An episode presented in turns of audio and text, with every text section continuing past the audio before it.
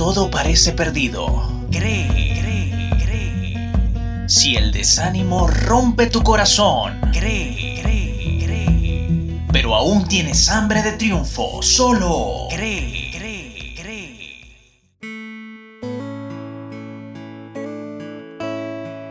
Saludos cordiales, amigo oyente.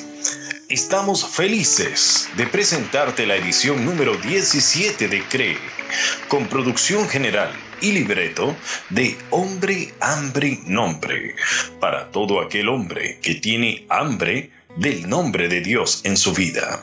En la edición de sonido, Xavier Rodríguez. En la locución en off, Jill Lee.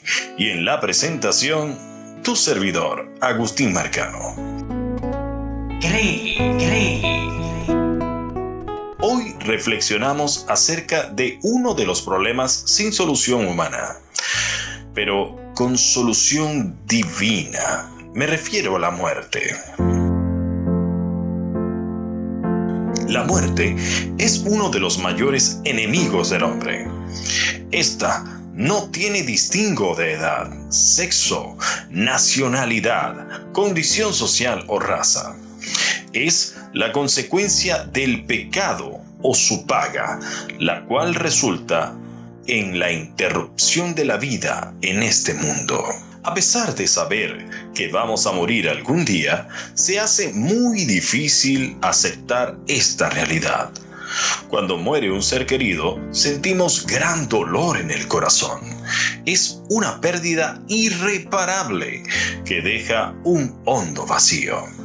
Sin embargo, podemos abrigar una esperanza en medio de este panorama oscuro, ya que para los que creen en las palabras del Señor Jesucristo, todo en esta vida tiene solución, incluso la muerte. Él ha prometido vida eterna a sus siervos fieles.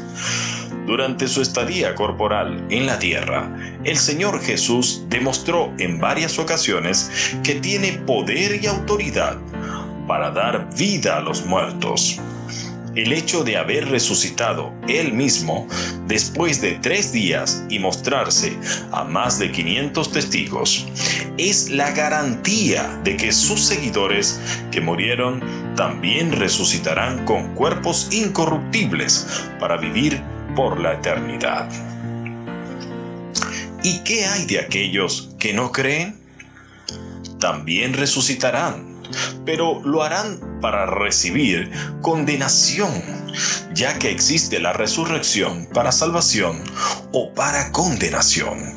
Juan capítulo 5, versículo 29. Luego, las decisiones que tomemos en esta vida afectarán nuestros destinos más allá de la muerte. Servir a Dios para ser parte de la resurrección de vida o vivir a mi manera, sin rendir cuentas por ahora, para ser parte de la resurrección de condenación. Te invito a escoger la vida eterna, a servir a Dios con todo tu corazón tu alma y tus fuerzas en estos momentos, a amarlo como Él te ama, a entregarte sin reservas a su llamado. Dios tenga de ti misericordia, así como la ha tenido conmigo. La paz del Señor esté contigo.